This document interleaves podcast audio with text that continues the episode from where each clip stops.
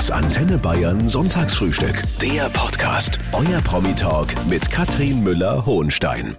Heute mit dem erfolgreichsten Rennrodler, den wir haben. Felix Loch. Guten Morgen. Guten Morgen, hallo, servus. Mit zwei kleinen Kindern, Felix, brauche ich dich nicht fragen, ob du am Sonntag um neun schon fit bist. Oder sind die beiden Langschläfer? Nein, die zwei sind nicht Langschläfer. Also ähm, es ist ein bisschen unterschiedlich, aber meistens natürlich am Wochenende, wenn keine oder wenn kein Kindergarten ist, ähm, ja, stehen wir in der Früh um halb sieben auf und beschäftigen uns irgendwie. Ähm, ja, aber das ist für mich eigentlich schon ja, gar kein Problem mehr. Da gewöhnt man sich ganz schnell dran, wie an so viele Sachen mit Kindern. Dreifacher Olympiasieger im Eiskanal, 13-maliger Weltmeister. Sag mal, hast du den Hackelschorsch eigentlich schon eingeholt? Ah, den Schorsch noch nicht ganz, könnte man jetzt sagen. Also bei Weltmeistertiteln schon. Ähm, der Schorsch war sehr, sehr oft Zweiter. Äh, er hat bestimmt schon mehr Weltmeisterschaften oder an mehr Weltmeisterschaften teilgenommen wie ich. Aber bei Olympia schaut es noch ein bisschen besser aus bei ihm. Da hat er noch eine, eine, mehr, Einzel ne? eine ja. Einzelmedaille mehr. Also ja, muss ich mich noch ein bisschen anstrengen. Aber ist es überhaupt wichtig? Also für mich nicht. Ähm, das ist immer eine schöne Frage. So, ähm, ich bin eigentlich da so, ich versuche einfach meinen Weg zu gehen. Ich versuche meine Fußstapfen zu hinterlassen. Der Schorsch hat damals seine hinterlassen. Ähm, mit Sicherheit sehr, sehr große, auch wenn er nicht körperlich der Größte ist. Nee. Aber ähm, ja, ich versuche einfach meinen Weg zu gehen und das war schon immer so. Und natürlich schaut man so ein bisschen, äh, was haben die anderen erreicht, aber das war jetzt nie mein Ziel, ich will mehr wie der oder ich will da noch einen Gesamtweltcup mehr, ähm, sondern ja, ich lasse es so kommen und das wird sich dann so ergeben. Du bist locker einen Kopf größer, ne? Ungefähr ein Kopf, ja. ja aber wir verstehen uns sehr gut. Und ich es weiß. es ist kein Problem, dass ich ein Kopf größer bin. Ja, damals übrigens in Sochi, als du Gold gewonnen hast, da hat der ähm, Schorsch Hackel gesagt, der Felix, der hat ein Problem. Der kann nicht richtig saufen. Ähm, ich glaube, da haben wir, oder das haben wir dann äh, ja gut widerlegt. Äh, wir haben, denke ich mal, gut gefeiert, auch zusammen mit ihm, aber nicht nur zusammen mit dem Schorsch, ähm, eigentlich mit allen Trainern, die, sage ich mal, für mich zuständig sind, aber er war natürlich auch mit dabei und das war wirklich ja ein sehr, sehr schöner Abend, wo man sich auf jeden Fall gern zurückerinnert. Aber das war so lustig, weil das hat er im Fernsehen gesagt und ich stand da und dachte, das kann nicht dein Ernst sein, was du da gerade erzählst. Also sehr, sehr, er ist insgesamt sowieso einer, der redet, wie ihm der Schnabel gewachsen ist. Der ist schon super. Wir wollen über dich sprechen, Felix. Die meisten Menschen kennen dich mit Helm, mit einem schnittigen Anzug. Stell dich mal vor. Wer ist Felix Loch? Ja, also in der Regel bin ich schon viel ohne Helm unterwegs. Ähm, deswegen erkennen mich viele Leute immer nicht. Das finde ich eigentlich immer so ganz lustig, wenn sie dann sehen, äh, wenn ich jetzt so machen würde, also quasi Hände ans Gesicht und ähm, so tun würde, wenn ich einen Helm auf hätte, dann erkennt man mich irgendwie immer schneller. Das ist eigentlich immer ganz lustig. Aber sonst, ja, ich bin eigentlich, sag ich mal, ganz normal. Ähm, äh, ja, Familie jetzt mit zwei Kindern, ein Hund, eine super tolle Ehefrau, die im Winter vor allem, äh, ja, und sonst natürlich auch alles organisiert, dass zu Hause einfach alles läuft, weil, ähm, ja, mehr oder weniger ist sie das halbe Jahr, ich sage jetzt mal blöd, fast alleinerziehend, wenn ich halt unterwegs bin, bin ich super froh, dass das so gut funktioniert und dass ich mir, vor allem wenn ich unterwegs bin, keine Sorgen machen muss, sondern mich einfach nur auf meinen Sport konzentrieren kann. Mhm. Und ich glaube, das ist so oder ganz, ganz wichtig, dass ich da mir nicht für irgendwas anderes Gedanken machen muss, sondern mich darauf konzentrieren kann. Und deswegen ist es, denke ich mal, auch so erfolgreich. Und ja, sonst, ich bin, denke ich mal, ganz normal, nicht sehr besonders, obwohl man, glaube ich, als Sportler immer ein bisschen speziell ist, ähm, vor allem, ja. Speziell ist auch hübsch. haben, ja. die, haben die Sportler alle eine Meise oder was? Ich glaube, man muss irgendwo ein bisschen eine Meise haben, ähm, weil sonst ist man am Ende, ja, vielleicht erfolgreich, aber nicht ganz erfolgreich. Dann ist man, sage ich mal, schon mit dabei, aber vielleicht nicht Weltspitze. Und ähm, wenn man das sein will, dann muss man irgendwo ja speziell sein mhm. und ähm, ich sage mal so einen speziellen Vogel haben, ähm, weil sonst äh, ist man am Ende nicht, äh, ja, denke ich mal, Weltspitze. Sag uns mal noch ein, äh, ein, zwei Eigenschaften, die dich charakterisieren. Also Meise haben wir schon, ein Vogel hat er. Was noch? Ja, ich würde mal sagen, sehr, sehr zielstrebig auf mhm. jeden Fall. Also wenn ich mir was in den Kopf setze, dann ähm, ja, möchte ich das auch irgendwie versuchen umzusetzen, ähm, egal bei was es ist, äh, ob es jetzt im Sport ist oder auch äh, ja einfach sonst im Leben. Äh, denke ist, das ist, denke ich mal, was, was ähm, für mich oder was, was mich vielleicht so ein bisschen auszeichnet.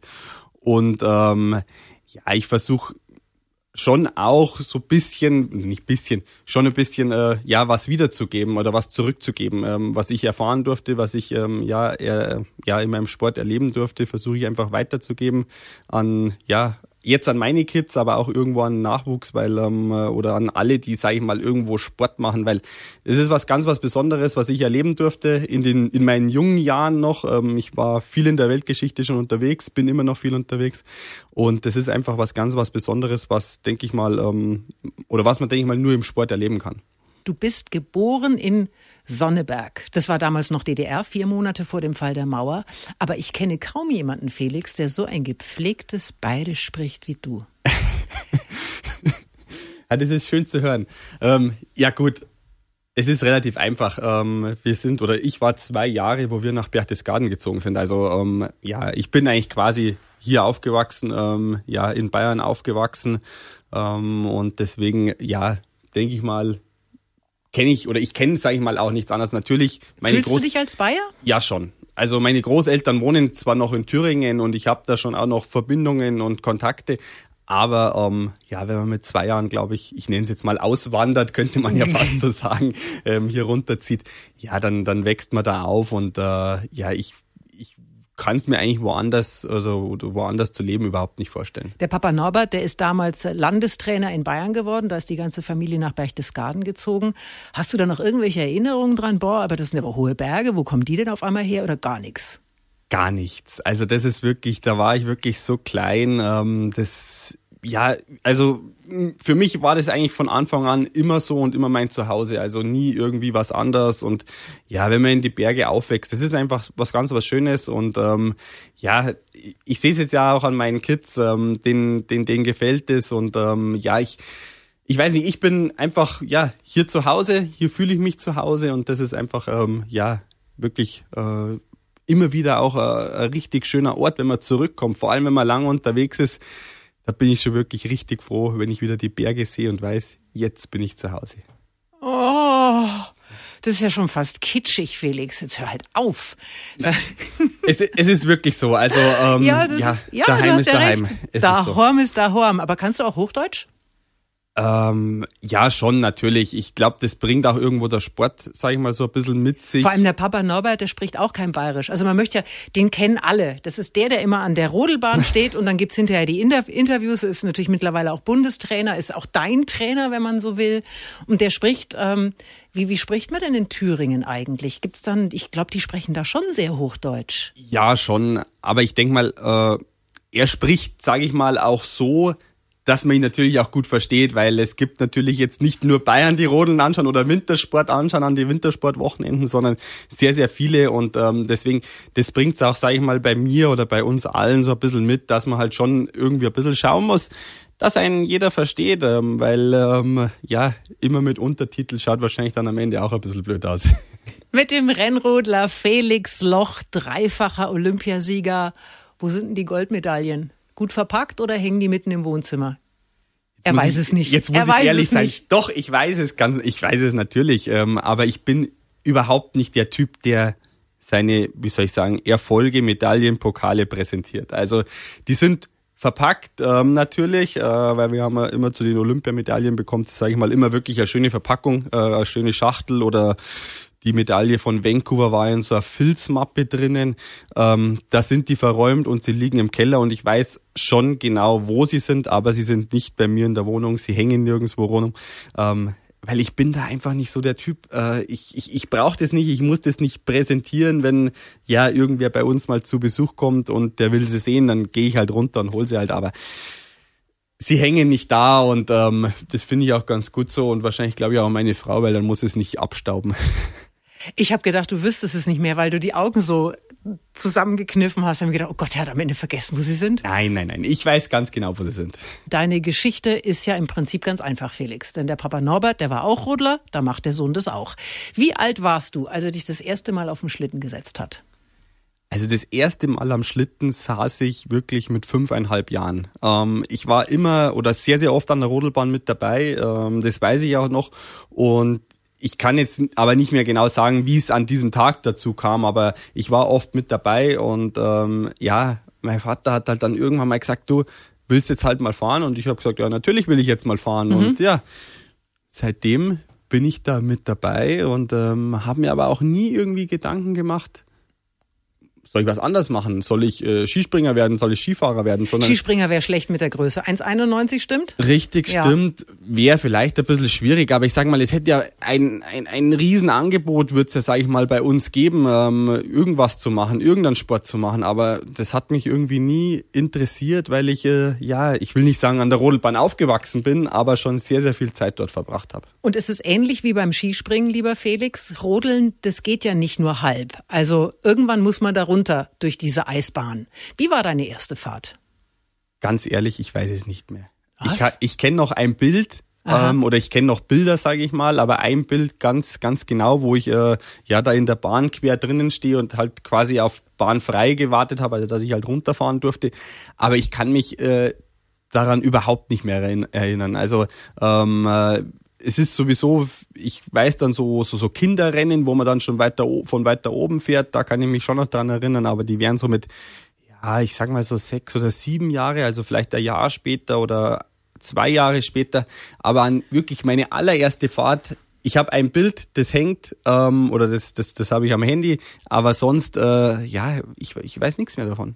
Faszination Rodelsport auf Antenne Bayern mit Felix Loch. Der Mann weiß, wie es geht. Olympiasieger, zigfacher Weltmeister.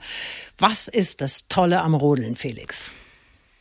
Also das Tolle am Rodeln ist, sind viele Sachen. Einerseits, es ist natürlich die Geschwindigkeit. Also wir fahren bis zu, ja, in Vancouver sind wir über 153 kmh gefahren, was schon, sage ich mal, ein bisschen außergewöhnlich war und wirklich schon sehr, sehr schnell war.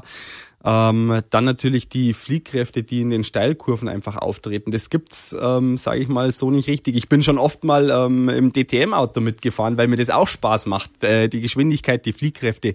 Aber das sind halt einfach nur, ich nenne es jetzt mal, ja, Kurven, die halt ja gerade sind und äh, ja, hört sich ein bisschen blöd an, aber wir fahren halt durch Steilkurven und das ist einfach was, ja, ganz was Besonderes, ähm, was man vielleicht auch mal erlebt haben muss. Ähm, man kann es ja sogar, sage ich mal, als ich nenne es jetzt mal Gast. Ähm, es gibt Gästerodeln, also wo man mal die Bahn runterfahren kann. Da ist aber jemand dabei. Nur ein kurzes Stück. Nein, nein, man fährt alleine. alleine. Man kann alleine fahren. Es ist nur ein kurzes Stück. Also ich sage mal, ja, was werden das sein? 400 Meter. Aber Aha. man kann schon mal so ein bisschen was erleben ähm, oder so ein Gefühl dafür bekommen. Aber, aber wenn ich mir dann denke, hui, das ist aber schnell, dann habe ich Pech gehabt, weil absteigen geht ja nicht. Absteigen geht nicht, aber es wird jetzt, sage ich mal, nicht so schnell. Und ähm, es ist so, man fährt eigentlich fast nur in Kurven. Also es kann so gut wie nichts passieren. Es kann mal sein, dass man halt sich irgendwo an der Bande anhat, gibt es einen blauen Fleck oder so, aber sonst passiert da nichts.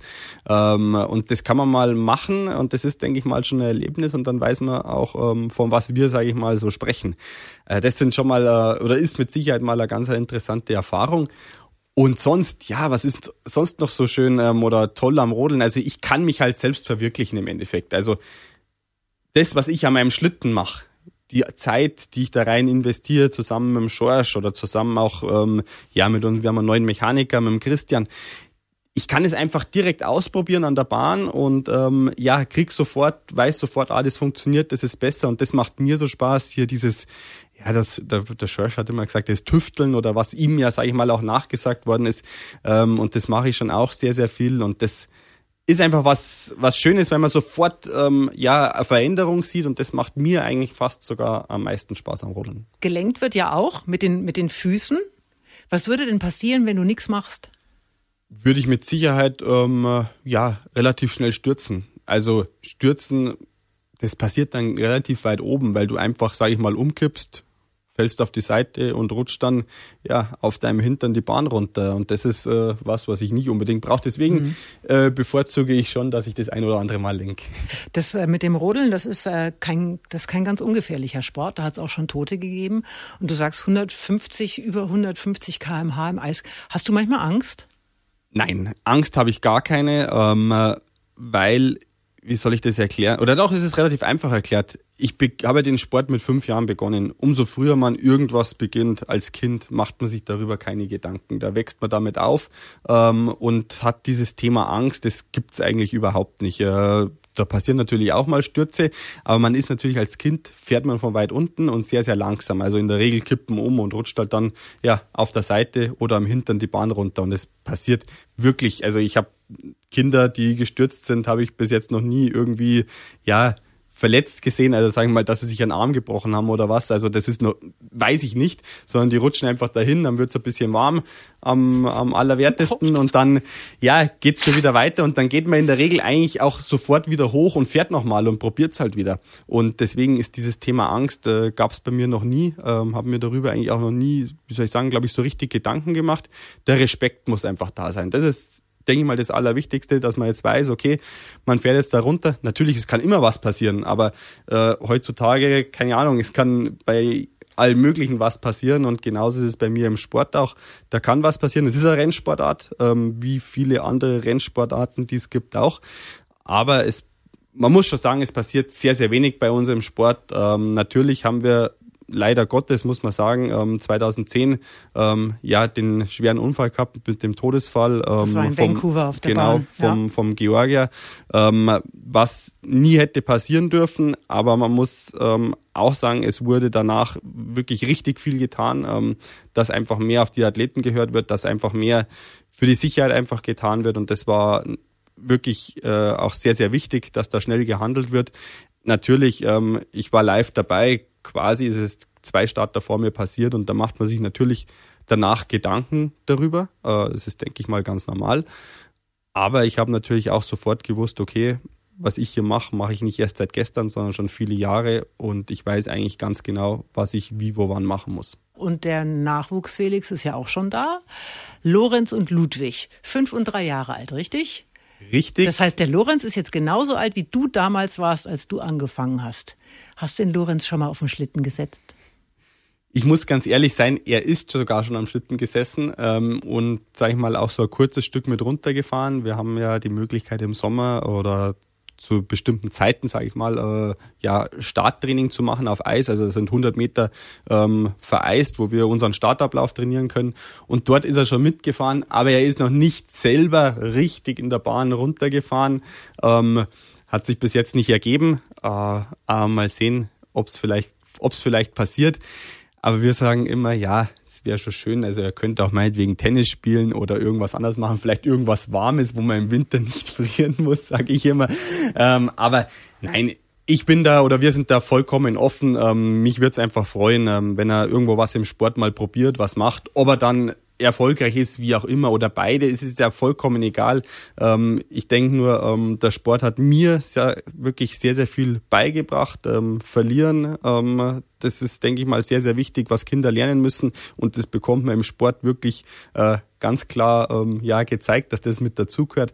Und ähm, das versuche ich auch meinen Kindern beizubringen. Und deswegen, ja, wenn sie mal Lust haben und wenn es einfach, wenn es sich jetzt mal ergibt, dann werden wir es schon mal ausprobieren, ob es ihm dann Spaß macht oder nicht, werden wir einfach sehen. Du bist auf jeden Fall ein begeisterter Vater, Felix. Das hört man dir ja in jedem Satz an. Äh, sind die beiden das Größte?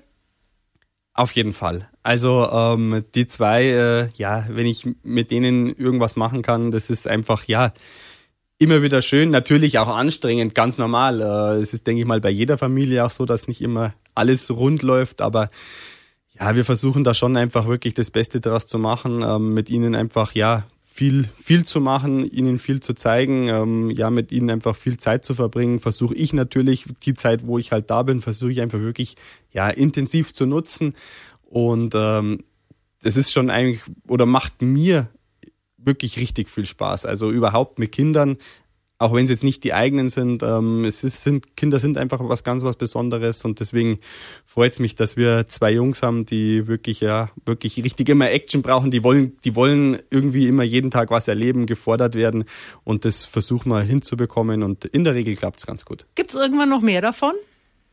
Ähm, Entschuldige bitte die direkte Frage. ja, also äh, ich sage immer, ja, für mich wäre das jetzt kein Problem, aber meine Frau ist da nicht ganz so begeistert. Ähm, deswegen, also ja, also mit zwei Jungs ist man schon gut gefordert, vor allem wenn man viel alleine ist und da verstehe ich sie natürlich auch, aber ich sage immer, ja, vielleicht so eine kleine Tochter irgendwann mal, aber im Moment ist nichts geplant und ähm, ja, wer weiß, ob es irgendwann nochmal vielleicht Nachwuchs gibt, aber im Moment sind wir wirklich gut ausgelastet und mit denen zwei läuft es mhm. so gut, dass ähm, alles passt soweit. Tochter kann man leider auch nicht so direkt bestellen. Ne? Leider, leider nicht. man sagt in der Formel 1, Kinder machen einen langsamer. War das bei dir auch so? Muss ich ja jetzt fast widersprechen, weil ähm, wenn ich mir so die Saison ja danach angeschaut habe, ähm, egal ob nach, nach der Geburt vom Lorenz oder auch nach der Geburt vom Ludwig oder wenn ich die letzte Saison anschaue. Das ähm, stimmt. Aber so es gab eine Phase zwischendrin, da lief es mal gar nicht. Richtig. Ähm, es war mal so zwischendurch mal ein bisschen schwierig. Ähm, aber das waren definitiv nicht die Kinder ähm, oder auch nicht die Familie. Es war einfach einiges, was ich sage einfach schiefgelaufen ist, aber es war jetzt, sage ich mal, zum größten Teil einfach vom Material her haben wir uns ein bisschen ja, in die falsche Richtung entwickelt und auf einmal so oder so schnell kann man gar nicht schauen, mhm. läuft man halt den ein oder anderen Schritt hinterher und dann dauert's halt, dass, oder bis man das wieder aufgeholt hat. Ähm, und ja, die Da frage ich dich übrigens, du brauchst noch gar nicht so weit ausholen, lieber Felix. Ich frage dich nochmal gleich danach. Olympia 2018 in Pyeongchang, das war kann man so sagen, eine ziemliche Katastrophe. Und ich habe mir damals gedacht, mei, vielleicht ist es gar nicht schlimm, der hat ja schon drei Goldmedaillen. Ich bin aber auch wahnsinnig naiv. Natürlich war es schlimm. Ja. Ähm, vor allem, eigentlich hat er, man muss schon fast sagen, nach drei Läufen alles super gut ausgeschaut. Ähm, ich war in Führung, ich habe, glaube ich, so dreieinhalb oder vier Zehntel Vorsprung gehabt. Äh, ich habe gewusst, okay, wir haben eine sehr, sehr schwierige Stelle auf der Bahn, wo alles passen muss. Ähm, ja, und dann war es eigentlich bis dahin ein wirklich guter Lauf und äh, ja, in der Kurve 9 hat es halt dann einfach mal nicht gepasst. Und ähm, eigentlich war mir dann danach, also keine Ahnung, 50 Meter später schon klar, okay, das kann nicht mehr für eine Medaille reichen. Und äh, das war dann in dem Moment schon, ähm, wo ich dann im Ziel war. Und ja, wie soll ich sagen, zum Glück äh, muss ich was sagen, nicht äh, Platz drei gelesen habe, weil wahrscheinlich hätte es mich da genauso geärgert, wenn ich da Dritter geworden wäre. Mhm. Ähm, schon äh, wirklich ein bitterer Moment eigentlich, ähm, weil man weiß, man hat jetzt, sage ich mal, vier Jahre lang ähm, hart gearbeitet, alles dafür gegeben und eigentlich fast alles über die vier Läufe richtig gemacht, außer so ein kleiner ja, Fahrfehler, aber der hat dann am Ende dann ja die Medaille gekostet mhm. und das ist natürlich bitter, aber ich sag, äh, Niederlagen gehören im Sport mit dazu. Und ähm, von denen darf man sich halt am Ende einfach nur nicht unterkriegen lassen. Man muss halt einfach dann analysieren und einfach weiterkämpfen. Und dann funktioniert es in der Regel auch wieder und ähm, es geht auch wieder bergauf. Aber es gab mal diese eine Phase, da lief ja wirklich relativ wenig und ich habe mir damals gedacht, der hat jetzt diese beiden kleinen Jungs daheim. Vielleicht haben sich in seinem Leben einfach die Prioritäten auch verschoben, was ja vollkommen in Ordnung wäre.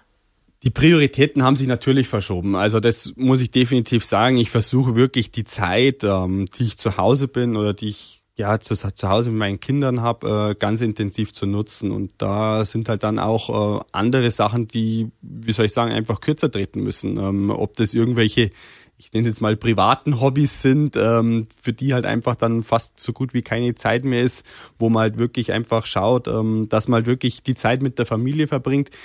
Aber ich muss schon wirklich sagen, äh, mir macht der Sport äh, das Rodeln einfach so viel Spaß, ähm, dass ich dann nie irgendwie mir Gedanken drüber gemacht habe, boah, macht es überhaupt noch Sinn, jetzt da weiterzumachen, ähm, weil die Kinder jetzt da sind und ich eigentlich da ja keinen, keinen ruhigen Gedanken mehr habe und kann mich darauf nicht mehr konzentrieren, sondern das war eigentlich immer ja nie ein Problem, sondern ich habe einfach von Anfang an dann ziemlich genau gewusst, was sind die Probleme, an was liegt's. Und das war, sage ich mal, sehr, sehr wichtig, dass, dass wir die oder dass ich die einfach wusste und dann daran gearbeitet habe. Und das heißt, es waren, äh, waren technische Geschichten, weil ihr seid natürlich auf euren Schlitten angewiesen und wir sehen bei Schorsch Hackel, dass es äh, unheimlich viel bringt, wenn man ein guter Tüftler ist, weil dann kann man eben die nötigen äh, kmh da noch rausholen. Was war's? Ja, richtig. Also es waren vor allem ich sage es jetzt einfach, technische Probleme am Schlitten, ähm, wo das Material einfach nicht gepasst hat, wo man einfach in die falsche Richtung entwickelt hat.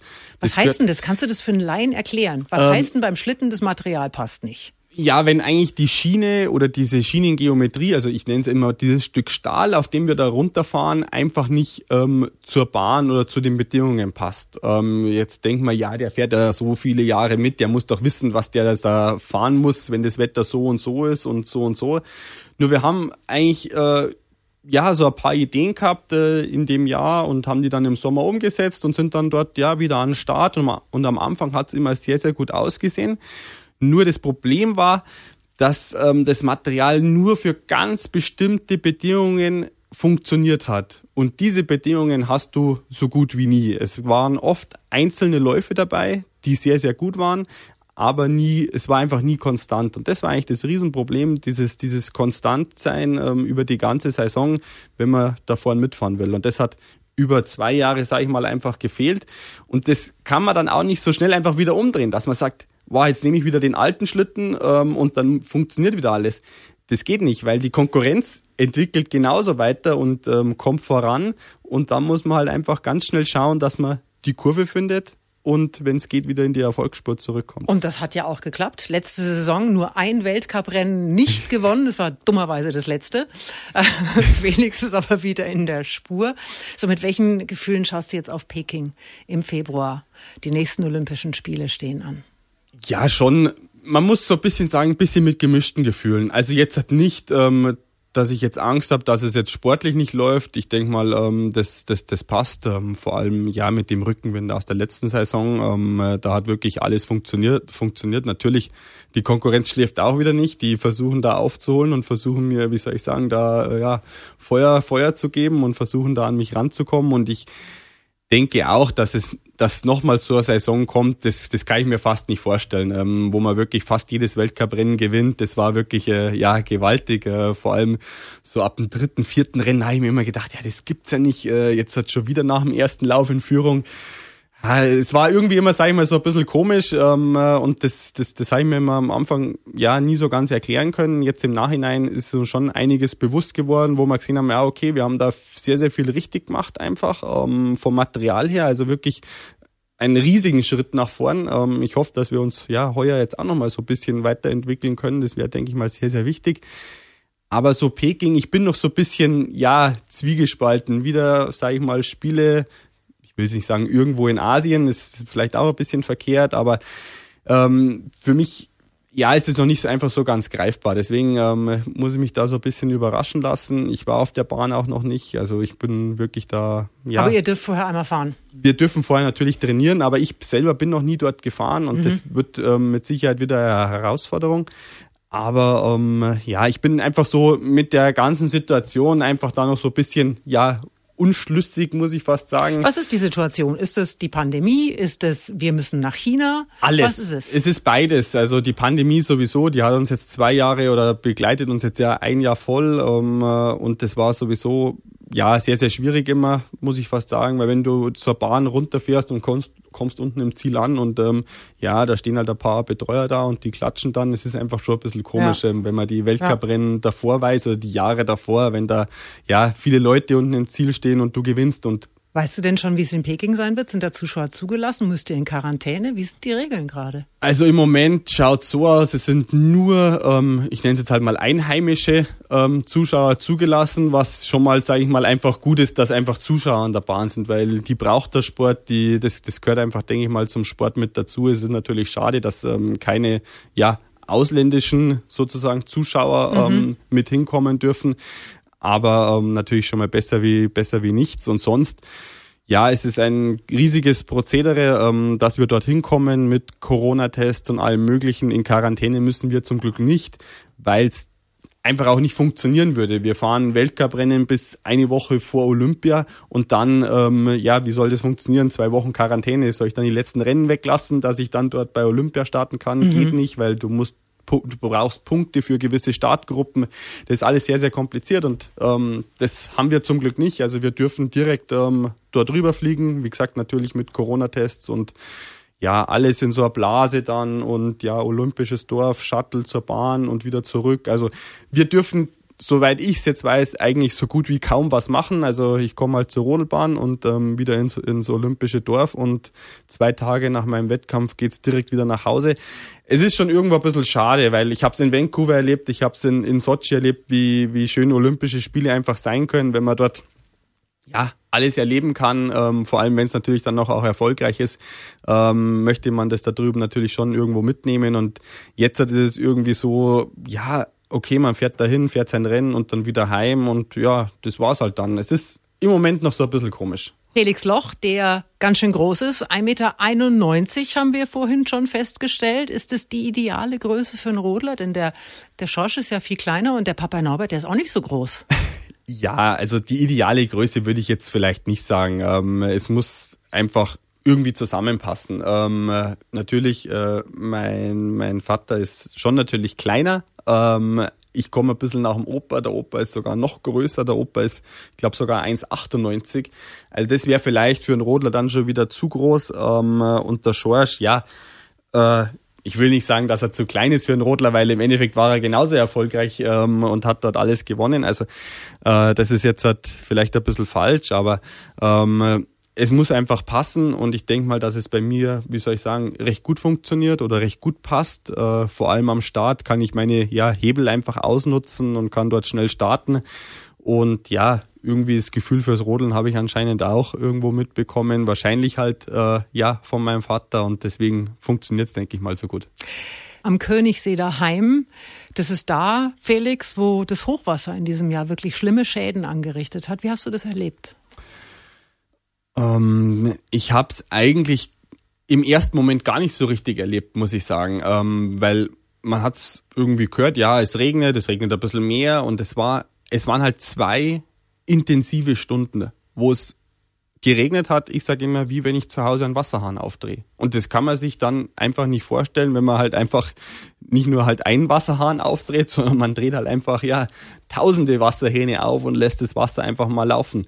Und ähm, ja, die Bilder haben einfach schon wirklich wahrscheinlich viele, viele Leute gesehen und ich habe es mir dann zwei Tage später live vor Ort an, angeschaut und ja, das ist dann schon sehr, sehr bitter und eigentlich traurig, wenn man das dann dort sieht, ähm, weil man im ersten Moment kann man sich überhaupt nicht vorstellen. Ich habe sofort am nächsten Tag Bilder bekommen und ja, so ein Bild, okay, es schaut alles schlimm aus, aber wenn man das dann live vor Ort gesehen hat, ähm, das war Wahnsinn, ähm, wie hoch dort einfach der Schutt über, über den Häusern gelegen ist, über diesem Bobstart, Damenstartbereich, wo da überall dieser, ja, das Wassergeröll, wo das da alles gelegen ist, das, ja, hat man sich nicht vorstellen können. Also auch wie weit unten an der Bahn riesige Felsbrocken gelegen sind. Also wo man sagt, die muss ich mit einem Bagger bewegen und das macht in Anführungsstrichen, sage ich jetzt mal, nur Wasser. Das mhm. kann man sich nicht vorstellen. Das muss man ja live gesehen haben. Und das war natürlich, äh, ja, sind einfach sehr, sehr traurige Bilder und äh, machen einen natürlich sehr, sehr traurig.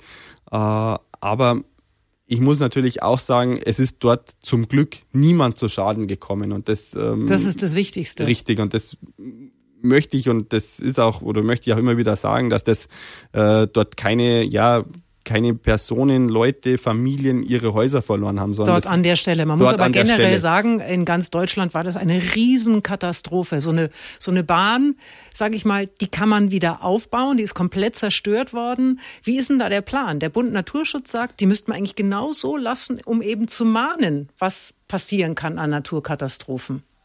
Ja, das ist, sind jetzt im Moment ähm, ja viele oder da gibt's viele Meinungen, viele, viele, wie soll ich sagen, äh, ja, schwierige Entscheidungen natürlich auch zu treffen. Ähm, äh, es ist natürlich in erster Linie, und das ist uns auch allen bewusst, muss erstmal denen geholfen werden, die, ich nenne es jetzt mal einfach, ihr Hab und Gut verloren haben. Und das ist, denke ich mal, auch sehr, sehr wichtig ähm, und auch richtig, ähm, weil es ist im Endeffekt dort nur eine Sportstätte. Aber ich denke mal auch, man muss schon auch sehen, was der Sport, sage ich mal, ähm, der Region einfach bringt, was die Rodelbahn ähm, für einen Mehrwert für die Region einfach hat. Ähm, über viele Jahre, ähm, ja Jahrzehnte muss man ja sogar schon, oder über Jahrzehnte einfach sagen. Und deswegen wäre es, oder würde ich es sehr, sehr traurig finden, wenn diese Bahn einfach nicht wieder aufgebaut werden würde. Ähm, weil es hängen da nicht viele Existenzen einfach mit dran, die dort davon leben, ähm, die dort ähm, ja ihr Leben auch verbracht haben. Ähm, und der Sport ist einfach was ganz was Besonderes. Der Sport verbindet ähm, äh, und ich weiß nicht, wie ich es meinen Kindern jetzt im Moment verstehen sie es zum Glück, sage ich mal, auch noch nicht so richtig. Aber ihnen das erklären müsste, okay, ja, ähm, ihr könnt jetzt eigentlich den Sport, den ich mache, nie betreiben, weil ähm, wenn man keine Rodelbahn, ich nenne es jetzt mal vor der Haustür hat, kann man den Sport einfach nicht betreiben. Also das gehört einfach mit dazu und deswegen Ja, ist im Moment ist es wirklich sehr, sehr schwierig. Da entscheiden ja viele Leute oder haben viele Leute was zu sagen. Ähm, und ich hoffe natürlich, dass wir irgendwann ja demnächst einfach dort ja, eine Entscheidung bekommen, dass wir hoffentlich natürlich die Rodelbahn, dass das wieder aufgebaut wird. Aber natürlich, ich sag's immer wieder und das ist mir auch vollkommen klar, in erster Linie muss den Leuten die dort ihre Häuser verloren haben, denen geholfen werden, ähm, weil das ist, denke ich mal, viel, viel wichtiger und die müssen einfach geschützt werden, bevor man ja an so einer Sportstätte wieder Hand anlegt. Dann ist es eben einfach eine Frage der Prioritäten, ganz klar. Felix, ich äh, sag dir jetzt drei Sätze und die führst du bitte zu Ende. Bayern ist meine Heimat. Der schönste Fleck ist da, wo ich zu Hause bin, am Königssee. Das schönste bayerische Wort, Felix, ist, äh, hast du eins? Das schönste bayerische Wort für mhm. mich. Servus, grüß euch. Meist es nett. Meine Frau Lisa ist der Knaller. Am meisten schätze ich an ihr. Dass sie das im Winter, wenn ich unterwegs bin, ja, mit meiner Familie sozusagen, mit meinen Kids alles so gut hinbekommt und ähm, dass ich mich dort auf sie zu 100 Prozent immer verlassen kann. Mein Vater Norbert ist für mich ja, erstmal natürlich mein Vater, aber natürlich in zweiter Linie auch ähm, ja mein Bundestrainer, ähm, der im Ziel unten immer steht und ja, wenn es natürlich gut läuft, mich in Empfang nimmt, natürlich auch wenn es schlecht läuft. Aber das ist eine wirklich sehr, sehr wichtige Person für mich. Das ist ein Vor- und Nachteil, wenn der Trainer der Papa ist. Sowohl als auch, sage ich immer. ähm, wo ich jünger war, war es für mich immer sehr, sehr komisch. Also da war es vielleicht eher immer, ah, jetzt ist der Vater schon wieder mit dabei und um, jetzt hat eigentlich, ähm, ist es eigentlich überhaupt nicht mehr so. Da, ja, das ist, denke ich, für mich schon ganz normal. Das ist, äh, ich will nicht sagen, Routine ist ein bisschen verkehrt, aber ähm, es gehört einfach mit dazu und äh, ja, wir verstehen uns wirklich sehr, sehr gut, äh, egal in welcher Hinsicht. Ähm, natürlich gibt's auch mal Konflikte, aber die versuchen wir dann an den Orten auszutragen, wo sie hinkönnen, ob es jetzt sportlich ist oder privat. Also das eine da, das andere da. Und es funktioniert sehr, sehr gut. Heute mit einem Mann, den wir eigentlich nur im hautengen Rodelanzug kennen, Felix Loch. Äh, so ein Ding, so, so, so, so ein Rodelanzug, der verzeiht ja nichts, ne? Also da siehst du ein halbes Kilo, siehst du sofort, oder? Dies, das sieht man auf jeden Fall sofort. Ähm, also das sollte schon passen. Ähm, natürlich der Anzug sollte passen, aber natürlich auch, wie soll ich sagen, die Figur. Aber ich denke mal, das bringt der Sport einfach mit sich. Ähm, ist der sicher trotzdem, dieser Anzug? Ich meine, so ein Schlitten hat keine Knautschzone. Also eigentlich ist der Anzug ja gar nichts. Ähm, das ist, keine Ahnung, wie dick der ist, vielleicht äh, ein, zwei Millimeter, aber da gibt's keine Protektoren oder sonst irgendwas. Also es ist jetzt keine ja, Motorrad-Leder-Kombi, ähm, weil einfach, es muss aerodynamisch sein und ähm, wenn da irgendwo welche oder wenn irgendwo Protektoren wären, ähm, das wäre nicht zielführend ähm, und deswegen äh, ist der ja so eng geschnitten, um am Ende ja so wenig Luftwiderstand, wie es nur geht, zu haben. Felix Loch ist heute mein Gast, der erfolgreichste deutsche Rodler in der Geschichte. Und es ist ja tatsächlich so, dass äh, Deutschland in diesem Sport viele, viele Jahre das Maß aller Dinge war, auch noch ist. Ähm, warum ist denn das so? Warum können die Deutschen so gut rodeln? Ja, es können nicht nur die Deutschen gut rodeln. Es gibt äh, viele andere Nationen, die auch sehr, sehr gut rodeln können. Ob's, Na gut, ähm, jetzt pass auf. Wir haben, was haben wir noch? Wir haben Österreicher, wir wir haben Italiener, wir haben mal einen Russen und wir haben auch mal einen Letten. Richtig, genau. Also es gibt schon einige, die das sehr, sehr gut können, aber natürlich bei uns in Deutschland, wir haben ähm, den Riesenvorteil, wir haben vier Bahnen, ähm, wo wir jeweils äh, Stützpunkte, Vereine um die Bahnen außenrum haben, wo natürlich sehr, sehr viel Nachwuchs ähm, oder wo man um Nachwuchs einfach kämpft, ähm, wo Nachwuchs, ich nenne es jetzt mal einfach ganz einfach generiert wird. Und natürlich, umso breiter unten ja die Basis ist, umso ja mehr oder umso bessere Athleten kommen, kommen am Ende oben an. Und das ist, sag ich mal, unser Riesenvorteil, ähm, warum wir in Deutschland, denke ich mal, so erfolgreich sind obwohl wir natürlich auch ähm, ja gewaltig zu kämpfen haben, um ja Nachwuchs, vor allem guten Nachwuchs einfach Aber das zu stimmt finden. doch gar nicht. Also da ist dann auf einmal ist dann eine Julia Taubitz da, die kommt aus dem Nichts und fährt alles in Grund und Boden. Es sind schon, also ihr habt mit Nathalie Geißenberger, Johannes Ludwig, Diana äh, Eidberger, die Namen, die fallen mir ja sogar ganz spontan eigentlich. Gut, ich befasse mich hin und wieder auch mit dieser Thematik, aber es sind schon, es sind schon viele.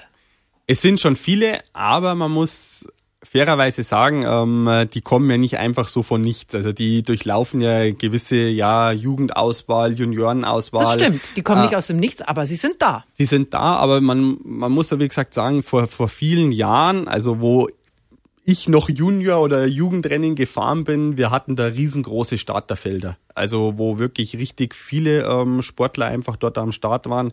Das sieht man einfach jetzt. Das ist ähm, jetzt nicht mehr so, ähm, weil natürlich auch das Angebot äh, in welcher Richtung auch immer immer größer wird.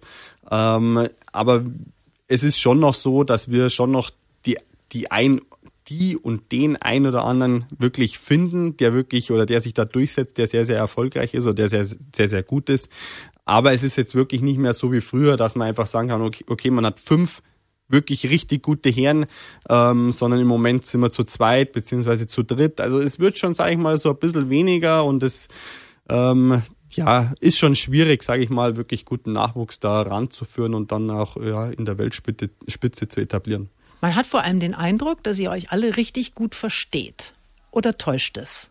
Nein, schon. Also wir verstehen uns, ähm, ich ich kann ja im Endeffekt wirklich nur definitiv vom Männerteam sprechen. Ähm, wirklich Gut, aber man hat den Eindruck, zum Beispiel eine Nathalie Geisenberger, die ist ja so deine ähm, äh, Abteilung, deine deine Preisklasse, sag ich, oh Gott, wie sage ich das jetzt ohne Also ich, man, man sieht, dass ihr euch gut versteht, ihr seid aber auch eine Generation. Richtig. Ähm, so. Genau, wir sind zusammen aufgewachsen. Ähm, ja. Wir haben zusammen, ich nicht das Rodeln begonnen, die Nathalie ein bisschen später, ich ein bisschen früher, aber wir kennen uns, keine Ahnung, äh, boah, ja schon 20 Jahre, ähm, wo wir zusammen unterwegs sind, ob es im Jugend- oder ja Juniorenrennen dann waren oder halt dann irgendwann halt mal bei den Großen. Ähm, da, da wächst man zusammen auf und das ist dann schon so ein bisschen auch Familie, sage ich mal. Also mhm. da kann man auch, sag ich mal, auch über ganz normale Themen reden. Die Natalie hat jetzt auch einen Sohn. Ähm, also da, da, da hat man natürlich dann schon viele ja Überschneidungen halt und deswegen ja passt es halt einfach auch sehr, sehr gut. Aber auch so muss man sagen, die Stimmung im Team, die passt. Ähm, das ist, denke ich mal, auch sehr, sehr wichtig, äh, um erfolgreich zu sein. Natürlich wenn jetzt der Johannes, mit dem ich mich auch sehr gut verstehe, wenn wir, wenn wir am Start dann sitzen, dann ist jeder für sich. Dann fährt das der jeder, so. dann fährt, fährt der jeder für sich runter und will ja. natürlich schneller sein wie der andere. Aber man, man, man, man gönnt natürlich dem anderen natürlich auch, wenn der dann halt mal einfach schneller ist. Wenn man halt irgendwelche Fehler gemacht hat, Fahrfehler oder sich halt am Ende vielleicht fürs falsche Material entschieden hat. Und das gehört einfach mit dazu. Und das ist halt was, ja, ähm, was wirklich auch sehr, sehr wichtig ist, dass man sich im Team einfach gut versteht, äh, weil sonst ist man, denke ich mal, am Ende auch nicht erfolgreich. Gibt ja diesen berühmten Bayern Express auch noch mit den beiden Tobias. Äh, Wäre das mal was für dich, so ein Doppelsitzer? Nein, äh, also aufs, aufs Doppelte bringt mich keiner mehr drauf. Ähm, aber der Schwerere darf oben liegen habe ich mal gelernt. Ja, aber trotzdem, ähm, es ist äh, ja, das ist irgendwann eine Entscheidung, die man im, im, im Jugend-Juniorenalter trifft. Ähm, wenn da zwei sehr, sehr gut zusammenpassen, versucht man die dann auf ein Doppel zu aber bringen. Könnten wir zu zweit jetzt zum Beispiel in so einem Rodel da runterfahren? Ähm, ich würde es mir ganz ehrlich nicht zutrauen, ähm, weil man schon einfach ein bisschen mit so einem Doppel fahren muss. Also ich würde es mir schon zutrauen. Also beim Tobi kannst dich sofort drauflegen. Das ist überhaupt kein Problem hinten. Okay. Aber jetzt, dass, dass, dass ich jetzt sage, boah, komm, gib mir jetzt einen Schlitten her und ich fahre dich runter, lieber nicht, dann würde ich noch sagen, fahr lieber alleine runter. Mhm. Um, ähm, das ist vielleicht Ja, besser. von wegen. Ja. Ich frage ihn mal, den Tobi. Wir sind heute im Wintersport mit dem Rennrodler Felix Loch und Wintersport da haben wir schon kurz drüber gesprochen, ist ja generell eine tolle Sache, Felix. Was kannst du denn sonst so? Kannst du Skifahren? Ich kann Skifahren, ähm, boah, was kann ich sonst noch so? Aber ich darfst du das überhaupt? Also Fußballer zum Beispiel, die dürfen es immer nicht, weil man sich dabei so herrlich verletzen kann. Ja, dürfen ist die eine Sache. Ähm, ich mache es einfach nicht, äh, weil ich wegen am Verletzen einfach. Mhm. Ähm, weil mir ist es einfach zu gefährlich, ähm, dass ich mir einfach während der Saison wehtue und dann ähm, war halt so ein ganzes Jahr umsonst oder vielleicht sogar noch, noch länger, je nachdem, was halt passiert. Also nach der Saison gehe ich schon mal Skifahren. Also so ist es nicht. Also wenn, wenn die Weltcuprennen oder wenn Olympia rum ist, gehen wir auf jeden Fall mal Skifahren. Ich freue mich jetzt auch schon auf meinen, auf den, auf den Lorenz. Der ist jetzt mit fünf. Letztes Jahr hat es halt leider wegen Corona nichts möglich, keinen Skikurs. Er ist jetzt schon so heiß, er will unbedingt einen Skikurs machen. Ähm, und dann geht's hoffentlich, äh, ja, im, im März dann irgendwann mal auf die Piste, dass ich mit ihm zusammen mal fahren kann. Äh, da freue ich mich eigentlich schon drauf. Aber ja, das ist, das ist immer so ein bisschen dann ein Highlight nach der Saison, endlich mal wieder auf die Ski und was anderes machen. Mhm. Wie schaut's mit Biathlon aus? Also ich glaube, Langlaufen würde ich schon irgendwie hinbekommen, auf so Scheibenschießen, ähm, äh, weiß ich nicht. Äh, Hast du noch nie gemacht? Nein, äh, ich bin zwar Polizist, also Bundespolizist, aber ähm, ja, da schießen wir ja schön in Ruhe, wenn wir da unsere ähm, ja unsere Schießprüfung machen oder unsere Schießübungen. Da schießt man, sag ich mal, relativ in Ruhe und das funktioniert schon. Also ich bin jetzt nicht der geborene Scharfschütze. Ich glaube, für Biathlon ähm, müsste ich wahrscheinlich deutlich mehr trainieren. Ähm, aber ja, ich sag, also das, auf die Ski würde ich mit Sicherheit irgendwie hinbekommen, weil wir im Sommer schon auch das ein oder andere Mal mit die Skiroller mal eine Runde drehen oder so ähm, im Training. Aber ähm, ja, das, das Schießen, glaube ich, da wird es dann dran scheitern. Felix Loch ist heute zu Gast, äh, Olympiasieger im Rennrodeln, zigfacher Weltmeister. Und habe ich mich gefragt, kann man vom Rodeln eigentlich reich werden? Nein, also vom Rodeln wird man mit Sicherheit nicht reich. Ähm, ich sage mal, es ist äh, ja in Anführungsstrichen ein schöner, ein schöner Nebenverdienst, ähm, aber dass ich mit ja, je nachdem, wann ich aufhöre, ähm, ich denke, das ein oder andere Jahr werde ich schon noch fahren, irgendwann mit Mitte 30 sagen kann, so, okay, das war's und ich bin jetzt Rentner. Äh, das funktioniert nicht. Also ich muss dann auf jeden Fall schon noch was machen. Ähm, ich wäre, glaube ich, auch der falsche Typ, dass ich sage so, oh, ja, ich höre jetzt auf und ich bin jetzt Rentner ähm, mit, mit Mitte 30 oder Anfang 40 kann ich mir überhaupt nicht vorstellen. Ähm, ich glaube, da wird mir dann zu Hause die Decke auf den Kopf fallen und meine Frau wird irgendwann mal sagen, äh, jetzt schau mal, dass du was machst. Ähm, das, das, das, das geht so nicht. Ähm, äh, das, das, das halte ich nicht aus mit dir das ganze Jahr zu Hause. Ähm, aber wie gesagt, ich wäre da, glaube ich, auch der falsche Typ. Ähm, ich muss da was machen. Aber es ist schon, ähm, ja, wie soll ich sagen, äh, natürlich äh, ein schöner Zuverdienst für, für später einfach mal oder ja, wenn es mal um ein Haus geht, ähm, äh, ja, da braucht man natürlich auch den ein oder anderen Euro. Aber wie gesagt, es ist jetzt nicht so, dass ich äh, mit 35 ausgesorgt habe. Und weißt du, was das Schade ist am Rodelsport? Das ist so jetzt keine klassische Freizeitsportart. Also nichts, wo man hinterher mal sagt, also beim Tennis, das kannst du mit, kannst mit 85 kannst du noch Bälle, Bälle kloppen. Aber beim, beim Rodeln ist doch vermutlich irgendwann stellst du ins Eck und fährst dann nie wieder, oder? Fährt der Papa noch? Es fährt eigentlich keiner mehr von denen, die aufgehört hat. Ähm, der Schorsch fährt nicht mehr, mein Papa fährt nicht mehr. Ähm, ja, es ist halt, es ist eine Rennsportart. Ähm, das ist, sage ich mal, schon was, wo man einfach ja körperlich fit sein muss. Also man kann sich nicht einfach auf so einen Schlitten setzen und dann da die Bahn von oben runterfahren. Äh, das, das muss man schon, sage ich mal, trainieren und muss da schon ähm, ja gut was machen dafür. Ich sage mal, vielleicht dann irgendwann mal mit so einem Holzschlitten irgendwo an Skihang oder halt so, so, so einer Naturrodelbahn runterfahren. Das funktioniert natürlich schon noch. Ähm, aber so richtig, ich nenne es jetzt einfach mal professionell Rennrodeln, das geht nicht. Also das geht, sage ich mal, nur solange man aktiv ist, solange man den Sport mhm. betreibt, ähm, weil sonst äh, ist einfach die Verletzungsgefahr, glaube ich, einfach viel zu groß und das ähm, würde ich auch niemandem empfehlen. Und dann wirst du irgendwann also diesen Schlitten in ein paar Jahren oder in ein paar mehr Jahren ins Eck stellen und dann bist du immer noch Bundespolizist. Was heißt denn das konkret? Könntest du mir jetzt zum Beispiel verhaften? Nein. ähm, äh, ich würde jetzt hier, sage ich mal, äh, niemanden verhaften. Äh, ja, das ist, das ist, sage ich mal, wirklich auch ähm, eine Idealkonstellation, wo ich wirklich auch sehr dankbar drum bin, ähm, dass ich damals auch ähm, ja genommen worden bin, sage ich mal, bei sind der Bundes... sind ja viele bei der Polizei, muss Ge man dazu sagen. Ne? Genau, es sind auch welche beim Zoll, es sind Soldaten dabei. Genau, es ist im Wintersport sind eigentlich wirklich fast alle oder sehr, sehr viele, ich würde jetzt vielleicht sogar sagen 98 Prozent bei ja, einer Behörde irgendwo, die restlichen zwei Prozent studieren im Sommersport, schaut das schon wieder ganz anders aus. Da sind deutlich mehr, die studieren ähm, und viel weniger bei, bei Behörden. Ähm, aber bei mir ist es halt einfach so, ich bin damals oder habe mich dafür entschieden, zur Polizei zu gehen, äh, weil mir einfach die berufliche Absicherung einfach sehr, sehr wichtig war, ähm, weil ich, ja, man kommt als Junior raus, ist zwar schon, sag ich mal, ein bisschen erfolgreich, aber man weiß ja nie, klappt so richtig und startet mal durch und ist am Ende ja dort Weltspitze.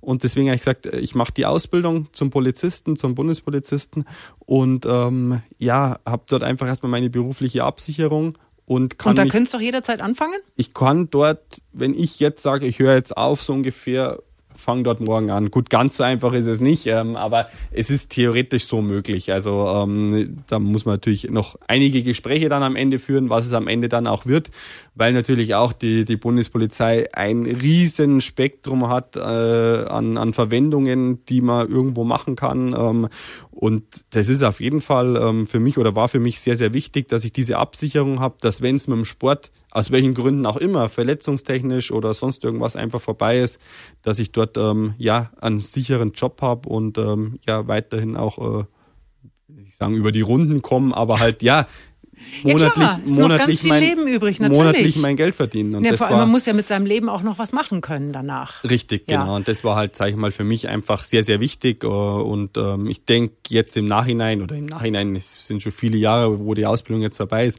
äh, definitiv die richtige Entscheidung. Weil ich mich so schlecht auskenne bei der Polizei. Was macht man denn dann äh, bei der Bundespolizei? Also du gehst jetzt nicht Verbrecher jagen, du schreibst auch keine Strafzettel, sondern was, was, was machen die da? Nein, also ähm, wir sind ja, sage ich mal, in Bad Endorf, ähm, wo die, wo die ja Sportler, sage ich mal, alle, ich nenne es jetzt mal untergebracht sind, ähm, wo unsere Dienststelle ist und ähm, wir sind nach unserer Ausbildung, die vier, vier Jahre dauert. Normalerweise dauert die Ausbildung Jetzt werden wahrscheinlich irgendwelche sagen, oh, der kennt sich überhaupt nicht aus, aber ich glaube zwischen zwei und zweieinhalb Jahren ungefähr ist die, ist, ist, ist die normale Ausbildung. Bei uns dauert sie länger, weil wir halt ja das halbe Jahr im Jahr unterwegs sind. Und nach den vier Jahren auf jeden Fall ähm, bin ich erstmal komplett für den Sport freigestellt, solange wie ich den Sport mache. Wir haben natürlich ähm, Fortbildungswochen ähm, in der, ich nenne es jetzt mal Off-Season, also wenn es halt irgendwann im Sommer, im Frühjahr, wenn einfach der Winter vorbei ist, ähm, wo wir alle möglichen Fortbildungen machen, dass wir halt, ich nenne es einfach immer mal auf dem aktuellen Stand sind, dass wir wissen, ähm, was los ist, ähm, was gerade wichtig ist, ähm, dass halt einfach alles passt, dass wenn wir jetzt halt aufhören, im Endeffekt quasi direkt in den Dienst einsteigen können und nicht erst wieder ja von null anfangen und uns alles beigebracht werden muss, weil dann wäre die Ausbildung im Endeffekt auch äh, ja umsonst gewesen. Aber was wäre denn dann dein Betätigungsfeld da? Was würdest du da machen? Ja, ich könnte es mir theoretisch aussuchen. Also ich sage es mal blöd, ich könnte mich jetzt an, an oder blöd ist auch verkehrt. Ich könnte mich jetzt an den Flughafen setzen und ähm, in München am Flughafen und könnte dort äh, ja Ausweise kontrollieren oder diesen normalen äh, Streifendienst machen. Ich könnte auch äh, irgendwo an der Grenze, also an der, äh, in Bad Reichenhall zum Beispiel dort. Ähm, Haben äh, Sie was zu verzollen? Ja, Zoll dann wieder nicht, aber Ach so, ja, halt, richtig, das nein, war ja der Zoll. Richtig, ähm, nein, Personen kontrollieren. Ähm, So, also die Ausweise bitte. Sag Genau, mal, die es gibt- Ausweise bitte. es gibt, es gibt sehr, sehr viele Möglichkeiten. Ähm, man kann zur Fliegerstaffel gehen, wenn es, sage ich mal, die körperlichen Voraussetzungen, wenn die passen. Man kann äh, ja einen Aufstieg machen, dass man in gehobenen Dienst geht, also dass man dann in irgendwelche Führungspositionen kommt. Also die Option gibt's alle. Ähm, äh, da ist jetzt eigentlich, sage ich mal, so der nächste Plan, ähm, dass es nach Olympia da, ich nenne es mal, konkrete Planungen dann gibt, in welche Richtung es mal gehen wird, weil man muss schon auch so ein bisschen ja weiter nach vorn schauen. Ähm, natürlich ist jetzt nicht nach Olympia Schluss, also keine Angst. Ähm, ich werde noch das ein oder andere Jahr fahren, aber man muss natürlich auch irgendwo mal ähm, sehen, wenn es dann mal wirklich vorbei ist, ähm, wo es dann konkret hingeht. Äh, und da geht's dann jetzt nach, nach dieser Saison, sage ich mal, so in die konkreten Planungen und dann werden wir sehen, wo es mich am Ende hin verschlägt, ähm, was ich am Ende dann genau machen werde. Naja, du wärst ja schön doof, wenn du dir nicht irgendwann mal Gedanken drüber machen würdest. Wichtig. Ja, ne? So, also, und jetzt sind wir auch schon bei der letzten Geschichte angekommen. Felix, ähm, das letzte Geheimnis. Pass auf. Es geht um die Frage, gibt es etwas, was du noch nie in der Öffentlichkeit erzählt hast? Also ich denke mal, das hat wahrscheinlich haben das schon sehr, sehr viele gemacht. Ähm, ich habe in der Schule gespickt, aber ich war so dreist, das muss ich jetzt wirklich sagen. Ähm, da ist mir auch ja eiskalt den Rücken runtergelaufen. Ich habe mir einen Spicker im Bio, weil Bio äh, war, war irgendwie nie so mein Fach, hat mich nie so ganz äh, ja voll interessiert und mein Spicker war so groß wie die ganze Schulaufgabe. Also das heißt, der war fast ein DIN A4-Blatt groß. Und ähm, wo die Schulaufgabe ausgeteilt worden ist, habe ich den Spicker, zack, alles vorbereitet, in die Schulaufgabe reingelegt. So, und dann habe ich halt angefangen, bap, bap, bap, bap, bap, bap, bap, alles ausgefüllt. Und der Lehrer, der hat schon immer ganz genau gewusst, dass ich spick. Nur er hat mich nie erwischt. Und er kam wieder hinter zu mir und hat geschaut und da und da. Und dann sagt er, ich irgendwann, Felix, ich erwisch dich. Und dann nimmt der, ohne Scheiß, meine Schulaufgabe in die Hand und schüttelt so. Und da bin ich da gesessen, mir ist es eiskalt den Rücken runtergelaufen, weil er hat halt gedacht, dass ich da einen Spicker drin habe, was ich ja auch hatte. Aber der war so groß, Der war so groß, dass er halt mit festgehalten gehabt hat. Er schüttelt halt drei, vier Mal, legt sie wieder hin, dreht sich um, geht, dreht sich nochmal und sagt, ich erwisch dich, ich weiß, dass du spickst. So. Und da, Für ein Albtraum. Ja, das ich war glaube, ich kurz- hätte einen halben Herzinfarkt gekriegt. den habe ich auch gehabt kurz. Ähm, ja, am Ende war es eine zwei. Okay, ich weiß nicht, vielleicht wäre es auch eine drei ohne Spicker geworden, aber es war eine zwei und ich war froh und habe dann auch meine drei, glaube ich, im Abschlusszeugnis in Bio bekommen und äh, alles war gut. Ich möchte den Namen gar nicht wissen, aber gibt's den Lehrer noch? Ich weiß es gar nicht. Äh, Das war auf der Christophorus-Schule, also bei uns im Berchtesgaden. Also lieber Lehrer, lieber Biologielehrer auf der Christophorus-Schule von Felix Loch. Das ist jetzt schon ein paar Jahre her und der Felix, der hat da mal ziemlich Quatsch gemacht. Das finde ich aber eigentlich gar nicht so schlimm, weil ich kann Ihnen sagen, lieber Lehrer von Felix Loch, aus dem Buben ist trotzdem was geworden. könnte man so sagen. Ah, das ist eine super Geschichte. Äh, ja, ja. Hast, warst ein guter Schüler sonst? Oder was nur, was, was nur Bio? Also ähm, ich, ja, das Problem war, ich war im Endeffekt einfach oft zu faul. Also Ah. ich, ich habe gewusst, okay, das reicht. Ähm, keine Ahnung, ich war halt so der durchschnittliche, durchschnittliche Dreierschüler mit nichts machen. So, und ähm, weil ich einfach das irgendwie, ja, mal ganz blöd gesagt, nie eingesehen habe, dass ich da mehr mache, ähm, weil ich auch dann relativ schnell wusste, okay, ich möchte zur Bundespolizei, da habe ich aber gewusst, okay, da brauche ich den und den Schnitt. Dann im Abschlusszeugnis, da habe ich dann auch ein bisschen was gemacht und schon war ich in dem einen oder anderen Fach halt auf einer 2 und dann äh, hat das dann auch super leicht funktioniert. Aber ich war da in der Schule immer so ein bisschen, ja, der Minimalist und habe einfach so immer ein bisschen geschaut, dass ich mich so durchwurstel, ähm, weil mir war einfach wirklich die Zeit draußen, also in der Natur oder beim Training oder halt mit dem Sport einfach immer so viel wichtiger. Also es war auch immer, ja, Felix, hast du heute Hausaufgaben auf? Na, na, habe ich schon alles gemacht. So, das war immer so, so war ich da. Wie du gesagt hast, aus mir ist auch was geworden und ähm, es hat, denke ich mal, ganz gut funktioniert. Was ich jetzt noch gar nicht gefragt hat, hat er dich denn nochmal erwischt? Nein, im Bio, im Bio wurde ich nie erwischt. Ähm, das war aber auch, wie gesagt, das eine Mal, wo ich so richtig dreist war. Oh, weia, Ähm, weia, das weia, war schon. Aber wie gesagt, da, da sitzt man dann kurz da und schwitzt schon ganz schön. echt, Wahnsinn. Dann kriegt man Puls. Auf jeden Fall. Felix Loch, es war mir ein großes Vergnügen.